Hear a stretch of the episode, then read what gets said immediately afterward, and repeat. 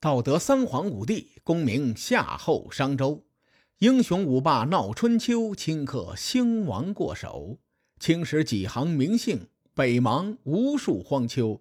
前人种地，后人收，说甚龙争虎斗？上回咱们说到，公元前六百五十九年，楚成王在面对齐桓公的中原联盟时，选择了战略撤退。此后呢，齐楚之间的争霸更像是下棋，双方都在想方设法的谋取对方的棋子。在我看来呀，真正的权谋高手不仅谋一成、谋一迟，更在于谋事。当谋士取得成果之后，这就意味着战略上的成功。在成功的战略面前，战术不值一提。我们分析齐楚两国的崛起，这两个国家称霸的大趋势已经出来了，而且呢，两国谋士并不是在一朝一夕。楚国在沈陆会盟、建越称王的时候，就在谋他国的国事。之后呢，伐隋、伐申、伐邓、伐蔡、伐西等等，都是楚国为谋国事落下的棋子。从楚国谋士的角度分析，楚国这几十年扩张的是非常快的，而且楚国已经有了郡县制的雏形，他们的权力构成和分配比齐国更复杂。那咱们反观齐国，他们谋取国事的策略，大家耳熟能详，就是九合诸侯，一匡天下。九合诸侯，并不是说齐桓公一共会盟过九次。因为古代的九啊，它代表着是一个极限的数字。九合诸侯的真正意思是齐桓公会盟了很多很多次。从齐桓公继位后的北杏会盟开始，到落地会盟，齐桓公一步一步奠定了中原霸主的地位，并且掌握了分配蛋糕的权利。齐国通过会盟来谋取国势的上升。这就导致了他在齐楚争霸的过程当中，也按照这个思路来处理。所以呢，齐桓公对弈落子的逻辑主要是扩大联盟的成员，就有点像前几年北约的东扩一样一样的。公元前六百五十八年，齐桓公率先在争霸的棋盘上落子，他选择与姜国和黄国结盟。可能大家对黄国听着耳熟。当年楚文王与八国大战，受伤归来，有一个单腿的老爷子没让他进门。结果呢，楚文王就找了个倒霉蛋打了一顿。这个倒霉蛋就是黄国。姜国呢，在黄国的不远处。从地理位置上来看，这两个国家都在楚国的东北边而且呢，这两个国家迫于楚国的威势，不得不臣服楚国。齐桓公通过宋国作为桥梁，联系上了这两个小国，争取这两个小国摆脱楚国的控制，进而削弱楚国的辐射力。最终呢，齐国和姜国与黄国在宋国的灌地会盟，也就是今天的山东曹县以南。《左传》用“扶姜黄”来形容这次会盟，说明姜黄两国并入了齐桓公的体系。齐国这一手落子很有战略眼光啊！咱们翻开地图可以看见，姜黄两国除了在楚国的东北部，这两个国家更在西国和蔡国这个通道的南边。换句话说，如果楚成王入侵中原，这两个国家可以从背后捅楚国一刀子。咱们先不说姜黄两国会不会捅这一刀。但是这两国可以这么做，对于楚国来说呢，这就是一个威胁。楚成王的路子是很野的，他虽然不爽江国和黄国投奔齐国这件事情，但他也没把这两个小国放在眼里。在这一年的冬天，楚国还手了，楚成王落子的地方依然是在郑国。《左传》记载呀。说，公元前六百五十八年的冬天，楚成王伐郑，楚国大将窦章攻陷了丹地，俘获了在丹地的大夫丹伯。丹地在今天河南省平舆县附近。这个地方呢，当时是郑国和蔡国接壤的地方，并且面积非常的小。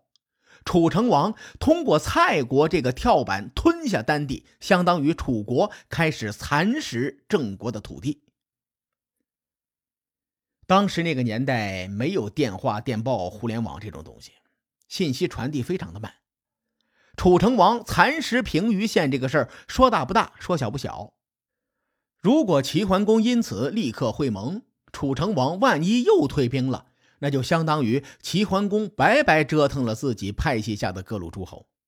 也就是说，齐桓公因为楚国侵占丹地这点事儿而会盟诸侯，沟通的成本有点大。楚成王这个分寸拿捏的恰到好处。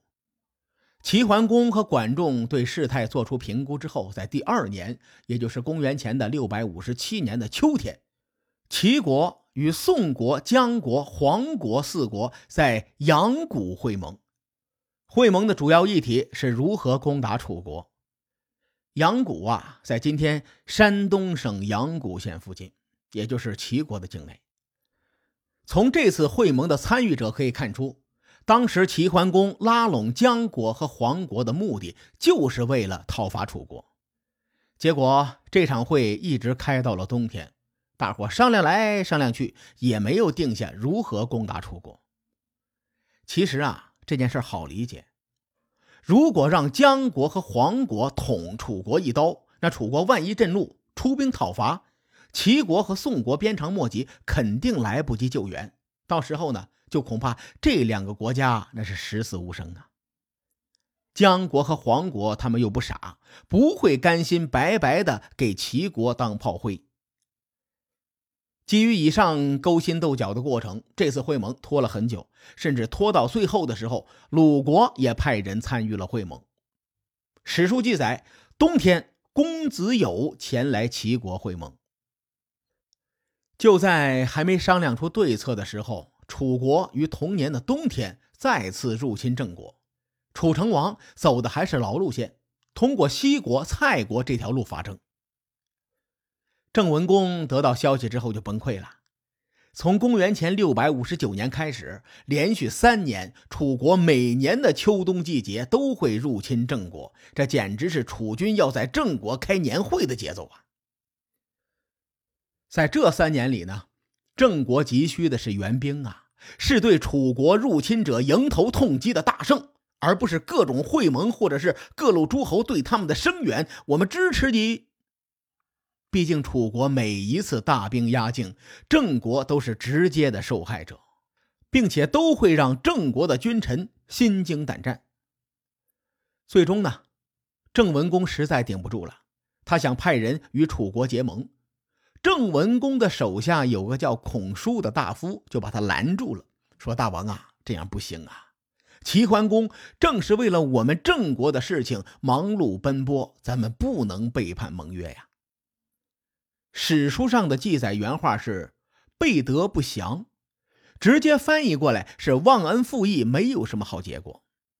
这个成语有点意思啊，咱们可以先记下来，万一将来遇见了忘恩负义的小人，可以说句。背德不祥，毕竟人生嘛，总有踩到狗屎的时候。到时候大家用得上。还是在这一年，公元前六百五十七年，齐桓公没能让姜国和黄国当炮灰进攻楚国。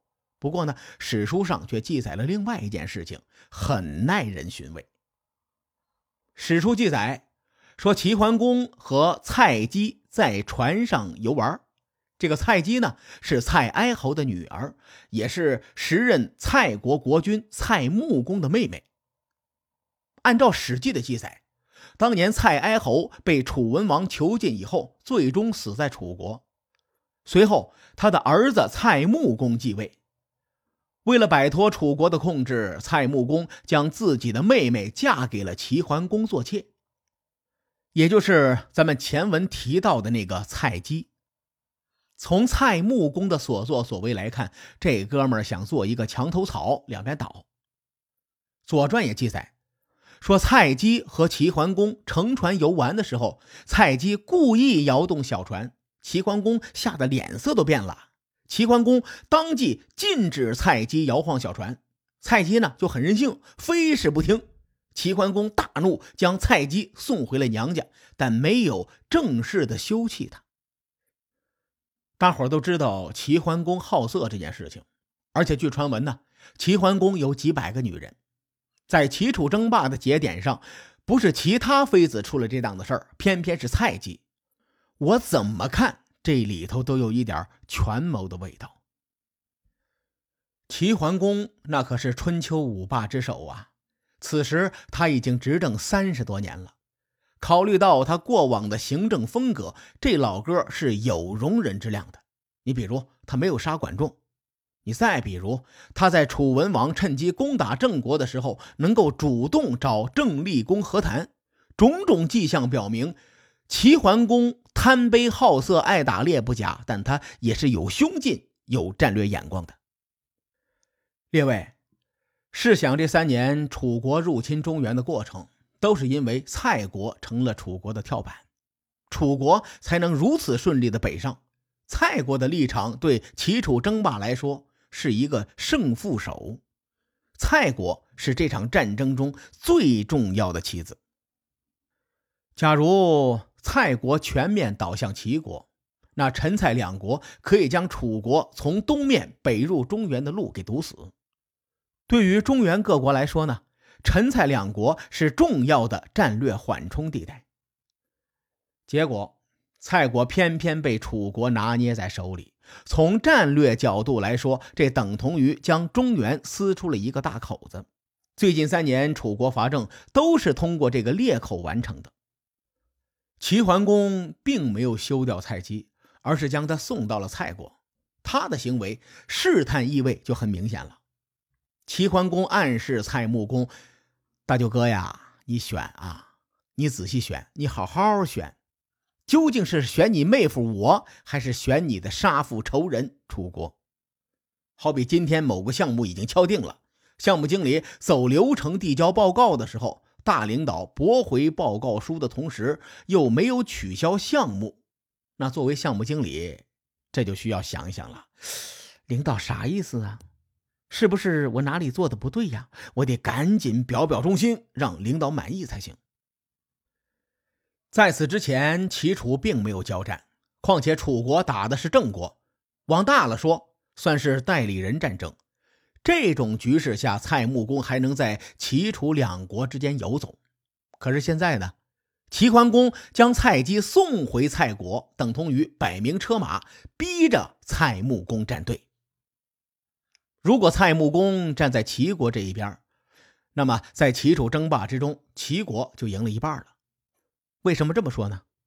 咱们还是从地缘角度来看，蔡国投靠齐国之后，蔡国和黄国两国就将西线夹在了中间。西线也就是以前的西国。这样一来呢，齐桓公的势力可以将楚国的东北部钳制住。如此一来啊。楚国想要进攻郑国，基本上只能走南阳盆地这一条路了。南阳盆地北面有伏牛山，东面是桐柏山，西面是秦岭，南边是大巴山余脉，东南呢是大别山，就是当年千里挺进大别山那个地方。东南方向通过随州走廊与江汉盆地相连。南阳盆地虽然有很多的出口，但毕竟还是有险可守的。对楚国来说，这条路比从西线到蔡国的一马平川路要难走得多。所以呢，楚国这三年来三次伐郑都是通过蔡国做跳板。咱们这么一分析，列位，蔡国的战略地位一下子就凸显出来了。蔡穆公接到自己的妹子之后啊，这老哥也不傻，他瞬间就明白了齐桓公的意思。蔡穆公是左右为难。哎，最后呢，他做出了一个奇葩的决定。什么决定？咱们下回再说。书海沉沉浮浮，千秋功过留与后人说。我是西域说书人介子先生。下期节目，咱们继续聊春秋风雨。更多精彩内容，请搜索关注微信公众号“伯乐灯”，与更多听友交流互动。伯乐灯将定期为粉丝发放福利。愿我们的存在让您对明天更有期许。各位，后会有期。